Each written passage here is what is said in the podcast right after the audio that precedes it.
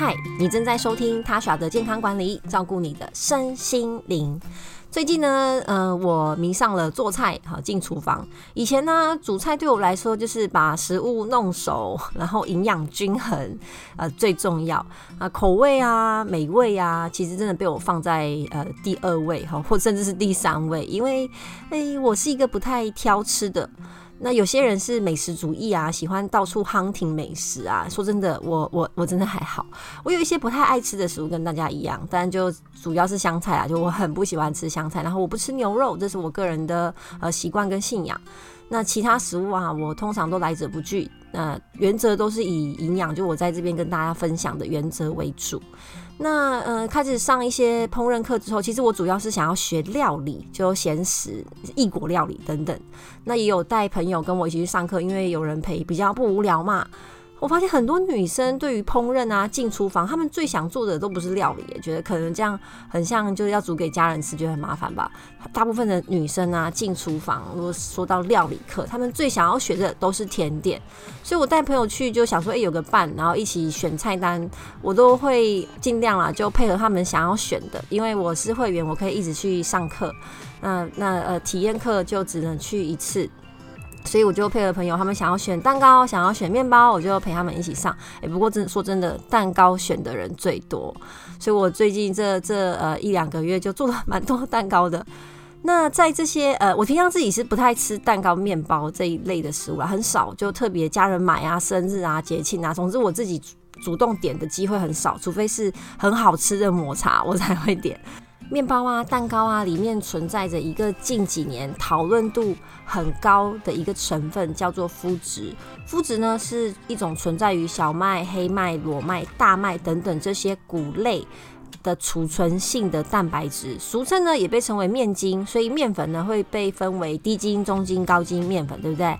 那低筋、中筋、高筋面粉做出来的食物有什么差别呢？呃，如果你跟我一样有在进烘焙教室的话，你就会知道，高筋面粉做出来的它是韧性比较高，然后嚼劲、口感比较强韧。那低筋面粉呢，就是用来像做蛋糕这种绵密。那面条也可以分成这三种不同的面粉来制作，所以它的嚼劲也会不太一样。所以这些呃麸质其实就是决定这个面团的弹性跟延展度，以及做出来的口感。但其实啊，麸质除了代表这些美味的食物之外呢，它也代表着一种过敏源。常见的过敏源呢有蛋、牛奶、大豆、花生。坚果、甲壳类，所以有些人就说：“哦，我对螃蟹啊、虾子过敏啊。”不过，呃，通常这样说的人，我身边遇到几个后，他们也会 PS，就是比较新鲜的甲壳类，他们就吃了不会这么严重的过敏。好，那还有芒果、芝麻等等的，那以及麸质，这几个都是在你想要去验过敏源的时候，就食物的过敏源的时候常见的几种。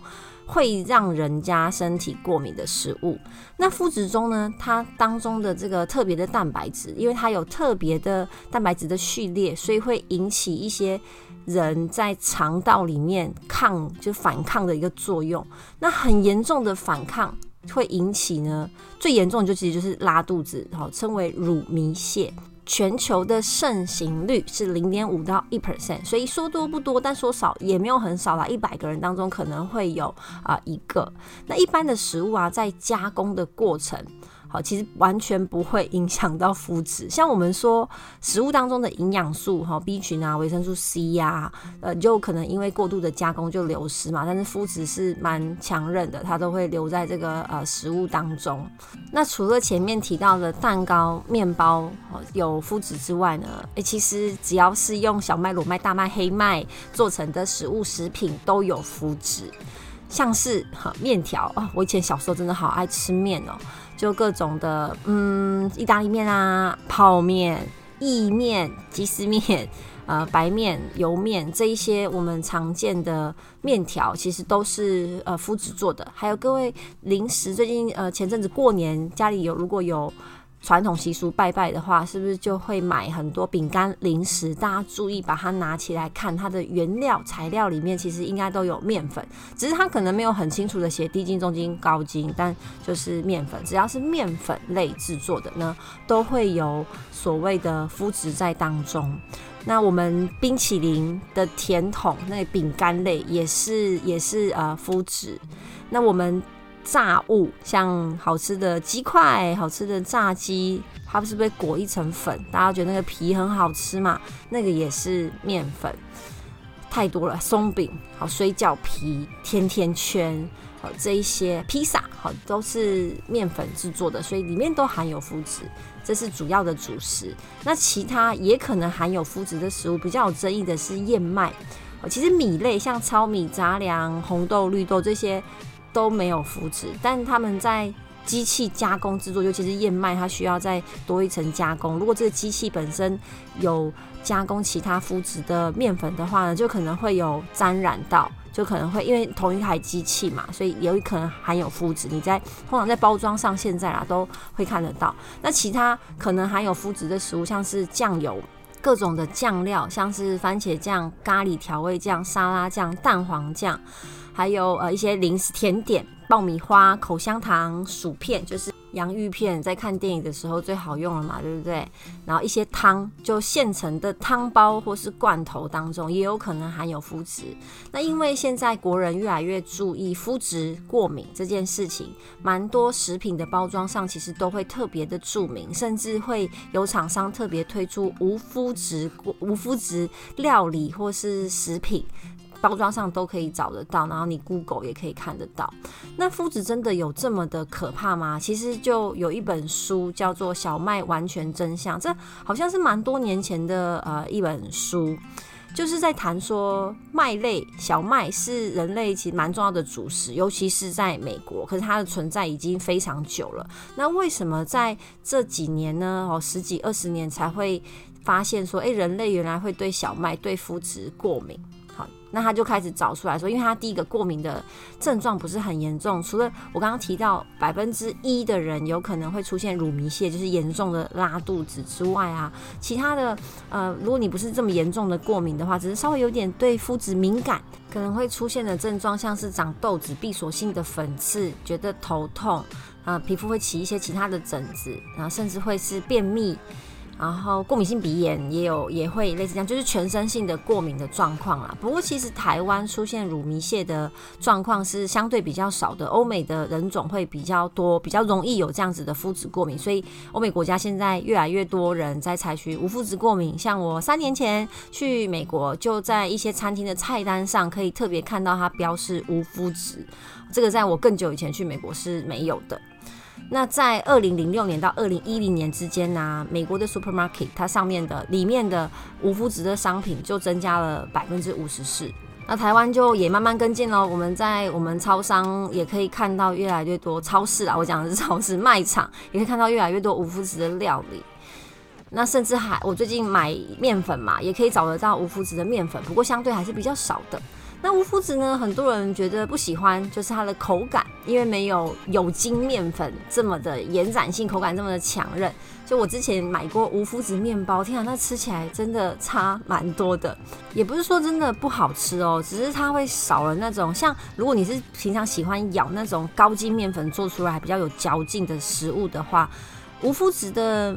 面粉做出来的东西，它真的就是会少了这样子的韧性嚼劲，但当然它还是有很可以做出很好的口感跟口味。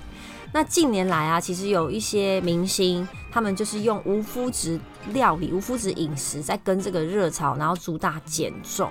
可其实大家知道吗？无麸质并不代表健康，因为麸质就是拿掉麦类嘛。哦，对，刚刚要补充一下，还有一个食物呢，也是含有麸质，就是啤酒，因为它也是麦做的嘛。所以无麸质的确可以拿掉一些你很多不健康的食物，但其实。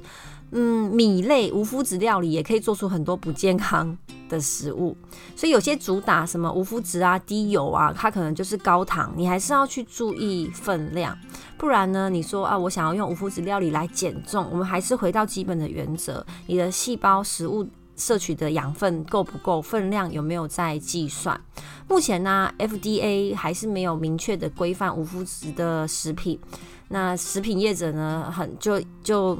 推出了很多类似的产品，好像打上贴上无麸质就等于健康，价格就可以提高，所以我们还是要当一个聪明的消费者。第一呢，是观察自己有没有肤质过敏或是肤质敏感，怎么做测试呢？那我分享给我的经验给大家。首先呢，我们先把身体净空，所以你可以长达两周到四周呢，完全不要摄取肤质，就是让身体先排空、清空、大扫除，所以你的身体会先没有接触到肤质这个东西，然后呢，吃一餐。吃一餐肤质餐，就吃可能可以大大克一碗面呐、啊，或是饼干。对，这个大家很会嘛，应该不用我教嘛，就是吃一顿肤质大餐。但是要先让身体都、呃、把它戒掉，好。然后呢，如果你出现轻微的拉肚子的情况，甚至明显就是皮肤起疹子啊，还是鼻子敏感啊，那你其实大概就可以猜得到，嗯，我对小麦就肤质真的有一些敏感。